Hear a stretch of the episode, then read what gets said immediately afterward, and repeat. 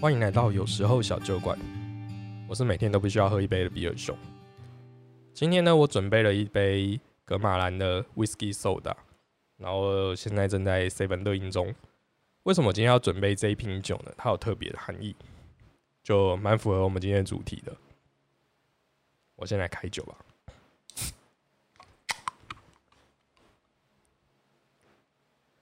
呃，来说一下今天的议题好了，它有一点点小小的争议，至于是什么呢？我想你们应该很快就会知道了。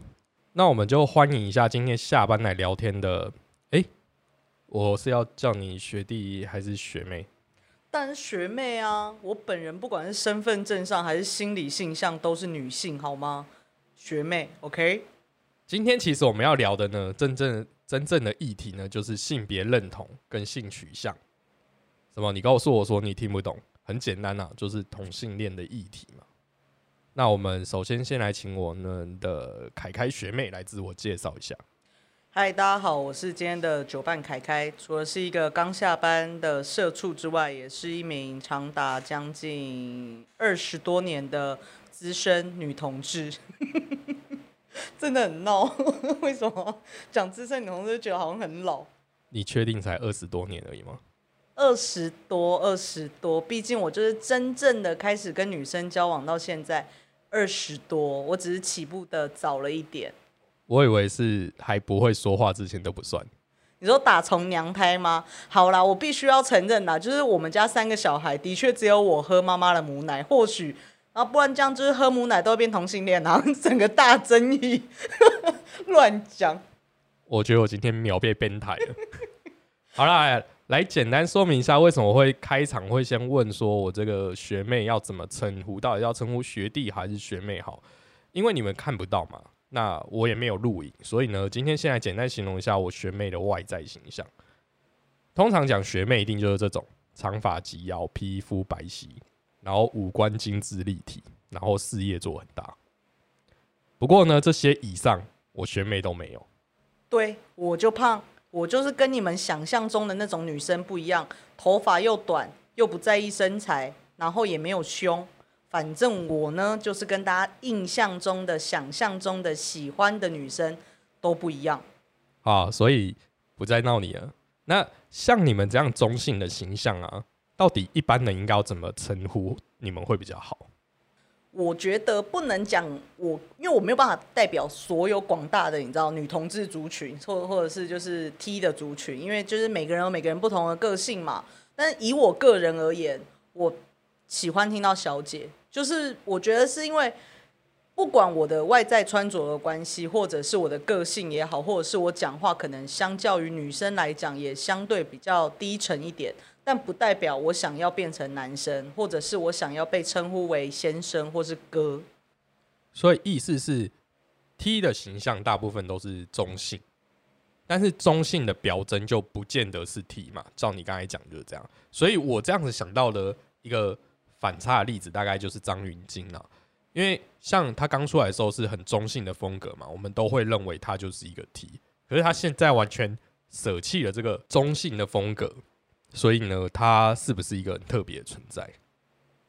我我觉得这这要好好来解释一下，就是外在真的要跟大家再次的重申，也不是重申啦，就是跟大家好好说明，就是我我们可能很多 T 啊喜欢穿男装也好，或者是穿着很中性，是不是等于我们想要变男生？我觉得这不是一个等号，就是我我穿男装，或者是我穿着中性，我剪短头发。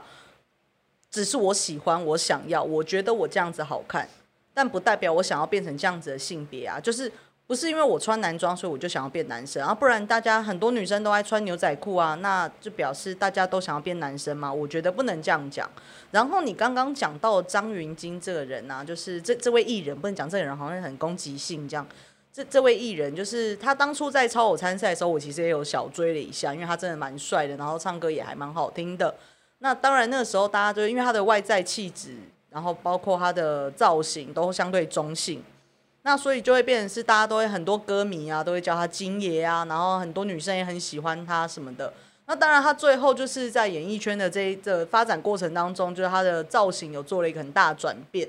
那当然，这我觉得有一部分可能是，比如说经纪公司的呃打呃艺人的风格设定也好，或者是他个人的个性改变也好，我觉得这都有可能，因为因为那那个就是他的工作，他的职业嘛。那当然，因为他后来的确后期也就是受到了就是宗教的感召，就是他的宗教影响。那这个有没有是是不是让他变成风格转变一个原因？我觉得 maybe 也有可能，但我我们都不是他，所以我们也没有办法。帮他说什么嘛？就是我们没办法帮他，就是下定论。对，这这件事情也只有他本人才知道。所以我觉得这个这个有一点点就是牵扯太太广泛了。所以我觉得今天先不要讨论这件事情，不然今天大家要真的是深夜话题，也真的大概聊个四五个小时，可能没办法聊完。不过我觉得很重要一点是，呃，想要跟大家再讲解释一下，就是同性恋之所以是同性恋，就是他的生理性别跟他的心理性别，还有跟他交往的对象。的性别都是同样的，就是比如说，好好比是我，就是我的生理性别，我的身份证二开头，我的生理性别是女性，那我的心理的认同，我也认为我是一位女性，没有错。而跟我交往的，我喜欢的对象也都是女性，所以我被定论为同性恋。好，我来总结一下，身为一个知识型的那个广播节目主持人，好了，干化型广播节目主持人，我还是要传达一下。同性恋议题呢，是代表性取向的不同，呃，性取向的问题，而不是性别认同的问题，这是不一样的。所谓的性别认同，就是我想当男生或想当女生这件事情，但跟我喜欢男生女生是两件事情，所以请大家不要再继续混淆下去了。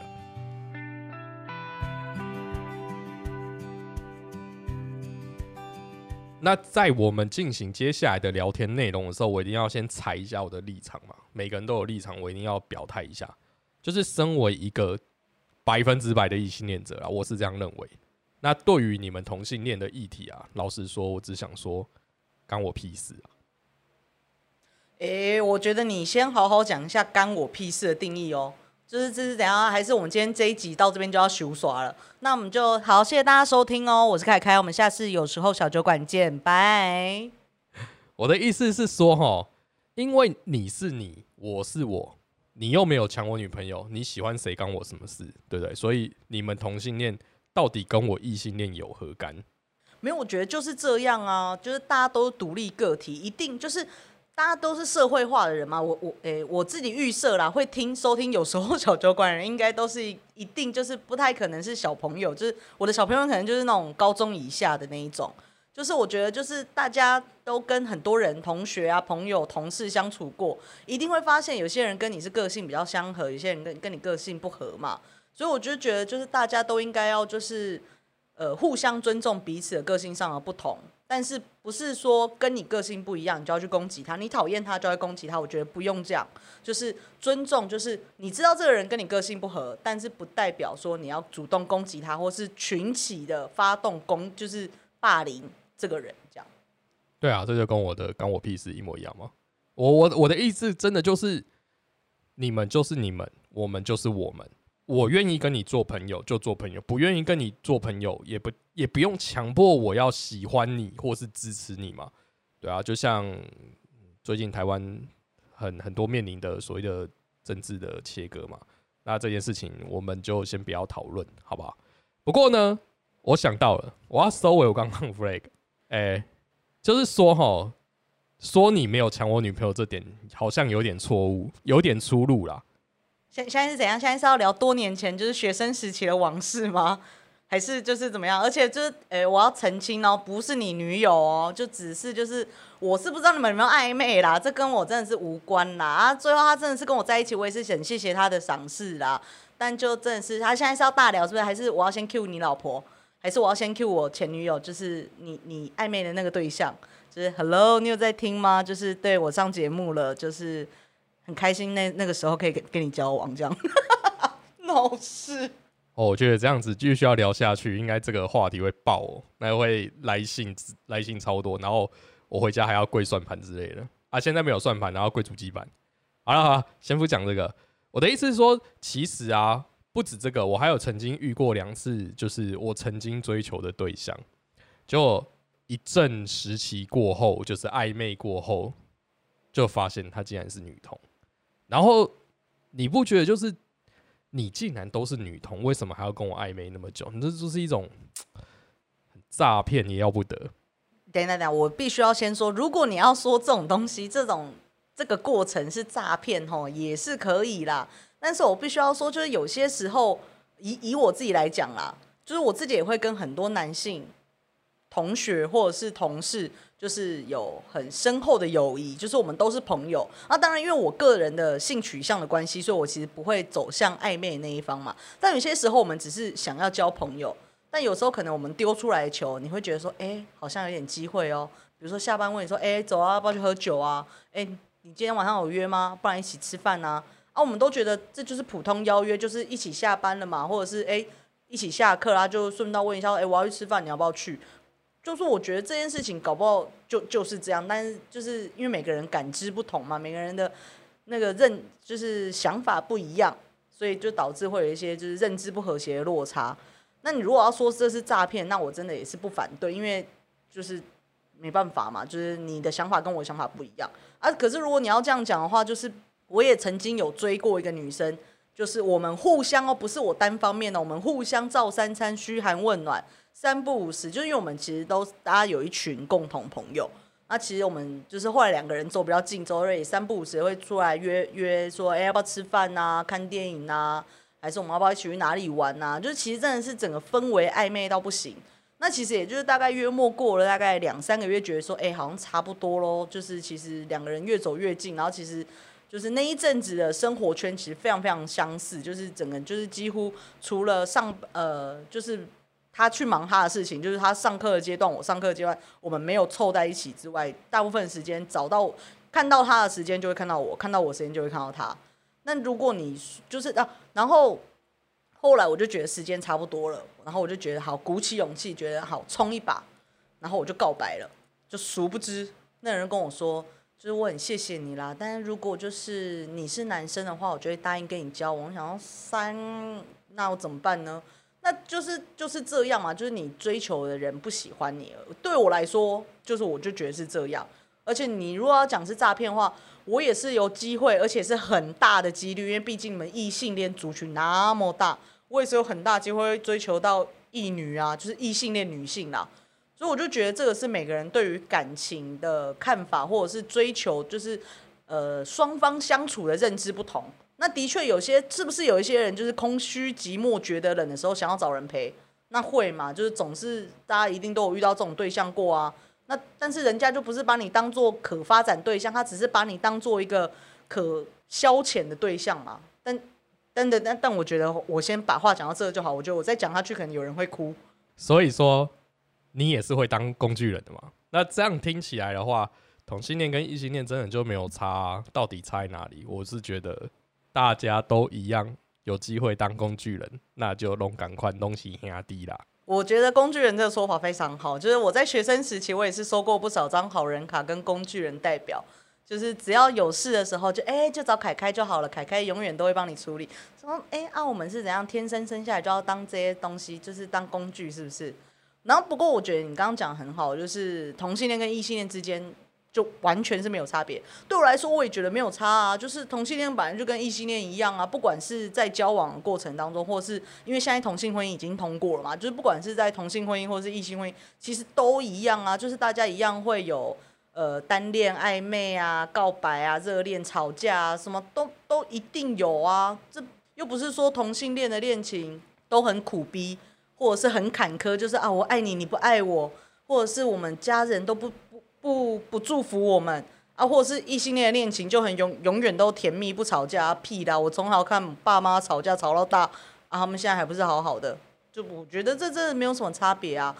总归一句，就是我觉得大家都是一样，身为人，就是大家都一样，呃，一样的本质，但是不同的个性。所以啊，你看，就你的就你的阐述好了，同性恋跟异性恋其实就真的就是一模一样。我的意思是说，在两个人相处上根本就没有差别嘛。如果是这样子的话，就是为什么我们还要对同性恋产生这么大的误解跟那种名字未开的说法？我相信你应该听过很多嘛。就算已经在说台湾的那什么大学教育普及率已经是将近百分之一百了，可是还是很多人是这么的，就是这么的没有智慧去面对这些事情。那你你本人有没有什么亲自听说那些真的很扯很扯的那种讲法？我觉得明智未开真的是一个非常非常好的形容词。就是我必须要说，就是人哦，群体生活中的人，就是就就一句俗，哎，那叫俗语吗？其实我也不太知道，反正就一句话叫做“树多有枯枝，人多有白痴”，就是总是会有一些人会有一些奇怪谬误的想法跟谬论。我觉得这样子，我提我的节目应该就会被定掉。那就拜喽，谢谢大家，我这这是最后一集，好荣幸啊！我希望听我节目的人不是数多必有的那些人啊，对我相信的，对，毕竟主持人本身是蛮有智慧的，我相信我的听众也都蛮有智慧。我觉得这是群体的那个，大家就是近朱者赤，近墨者黑啦，就是同温层，大家慢慢会开始扬起同温层，好不好？但就是你刚刚说，就是有没有一些奇怪或者是一些很攻击性的人，一定有啊，不然就是怎么会有人在电视上讲说，就是因为有同性恋，所以现在天气那么热，热到就是十一月还要穿短袖这种奇怪的话，这是气候变迁跟有没有同性恋无关，而且哦，但是这是出现在电视上的言论，就大家应该都有看过，就是非常非常荒谬。可是我必须也要说，就是我本人我自己也有听过，而且是年轻人哦，对于有。就是同性恋有非常非常大的误解跟奇怪的看法，就是我啊，但是呃，这个第一个例子好了，其实举两个例子。第一个例子就是我以前念书的时候，有个同有个同学，女生同学，然后跟我也是走了，就我们俩感情很好，但我们其实不是那种交往的那种感情，就只是觉得啊，就是诶，那我们讲闺蜜吧，大概就是有点类似闺蜜的状态。然后，但是因为有一天呢，就同学妈妈就问他说：“哎，那个常常来我们家的那个凯凯啊。”他是不是喜欢女生呐？然后我那个同学就很自然就是说，哦，对啊，他喜欢女生啊。然后他妈马上接话说，你以后不能跟他做朋友，不然你以后也会喜欢女生。然后我甚至也有在就是呃群体生活的时候，不要讲什么时期，我觉得好像有点太太针对，因为我也怕那个人会听到。所以我也在群体生活的时候，就是女生不都要上厕所，然后女厕不都要排很久嘛？啊，有些时候就是上完厕所出来都会排很多人嘛。然后有一次我就出来的时候。然后就接下来应该下一个人要进去嘛，然后但我想到奇怪那个人怎么没有没有走进去？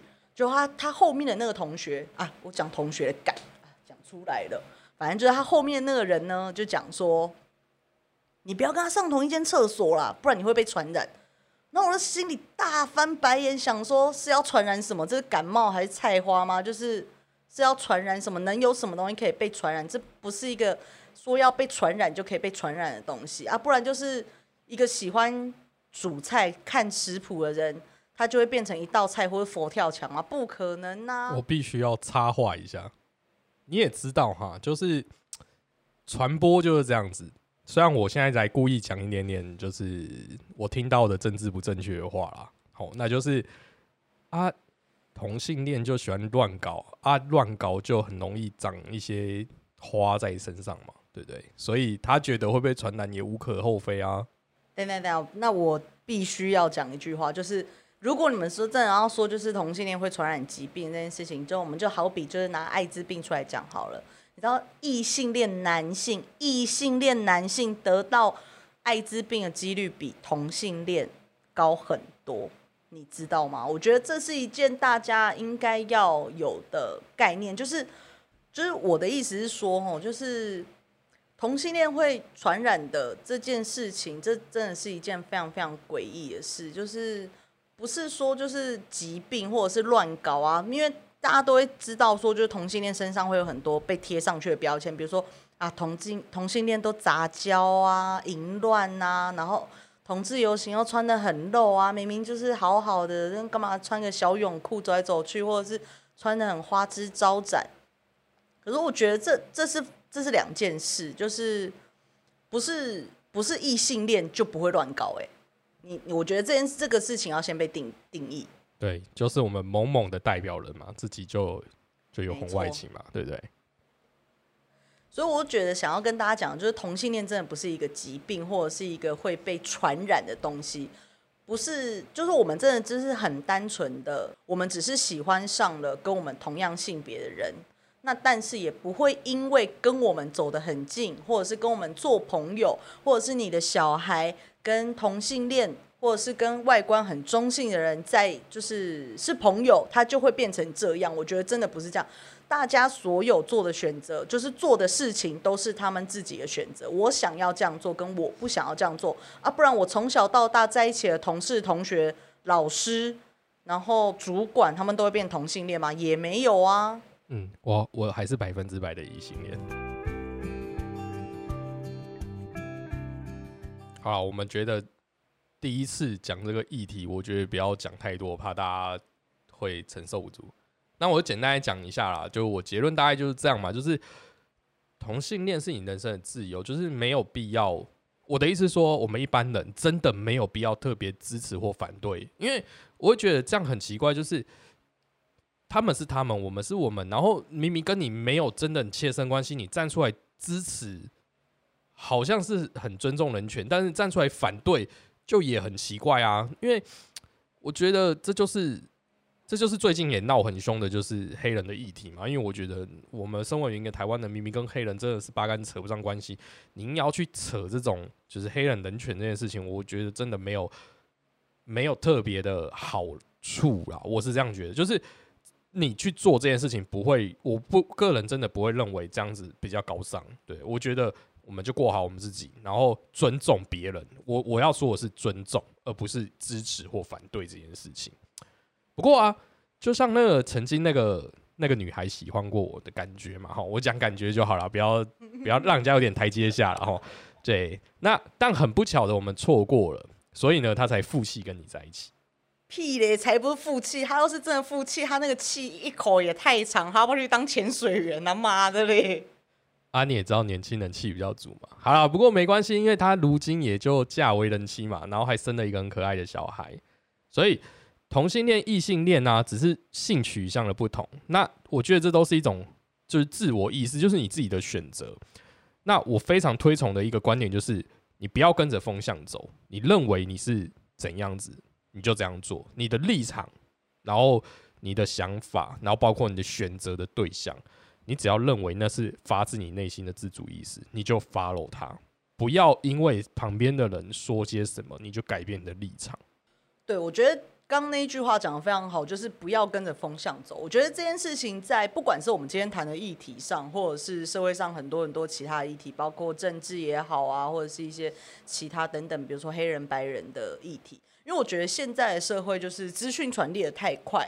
所以就是大家第一时间都会接收到各式各样的讯息，但是因为这个讯息有可能会被呃制造，但是这这是这是另外一件事情啊。因为我个人是读传播系的，所以我我对于这种传播的讯息上面我会比较在意。那我想要跟大家讲的是，就是不要被带风向的原因，是因为不要因为大家都怎么样，所以你怎么样。比如说你今天可能你就读女校，然后好像大家都只会跟女生在一起。那你就好像很不敢表达自己，我觉得这也不是一件很正确的事情。你当然就是我觉得应该是说，今天在在女校的的环境里面，当大家当然都会就是可能比较多同性恋的存在，但你也不要因为大家都同性恋，所以你就要把自己也变成好像同性恋。我觉得这是另外，就是这是两回事。那你也不需要为了附和别人而改变自己。我觉得。就是勇敢的做出跟勇敢的承担自己想要成为的人，对我觉得这件事情是是很需要被灌输在现在社会上，因为现在社会就是因为呃大家都很勇敢说嘛，比如说嗯不行，我现在先想到例子只有那个你知道六六六六六先生，就是 不要讲不要讲太明显，就是六六六先生啦，就是我相信一定也有很多很多人支持他，但。是不是支持他的人都不敢说话，因为太多人反对他。不管是不是来自那个地区的人，大家都会讲说啊，我就是要反他啦，大家都要回去投票啊，怎样的？就是我觉得倒是也不用这样。如果这个人真的跟你的想法不一样，或者是跟你的立场不同，我觉得大家如果大家感情很好，比如说我们可以互相讨论哦，我觉得他好的地方在哪里，那他坏的地方在哪里？我觉得大家可以互相讨论。我觉得。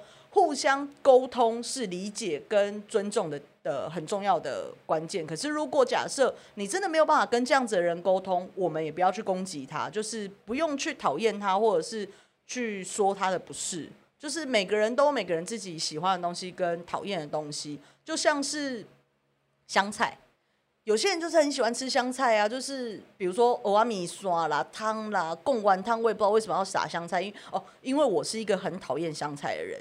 那但是因为我因为我自己不爱吃香菜，我就会讨厌爱吃香菜的人吗？不可能嘛，就是青菜萝卜各有所好啊，只是大家喜欢的东西不一样。那如果真的不能接受，那也不要去攻击人家，因为他就是喜欢呐，那你就是不喜欢嘛。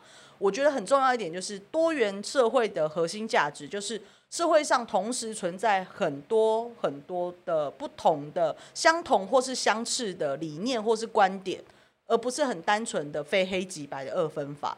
那但多元社会的可贵之处就是这么多不一样的人同处在同一个空间里面，但是大家都可以互相尊重跟包容，而且理解对方。对，这就是我一直很提倡的真正的台湾价值。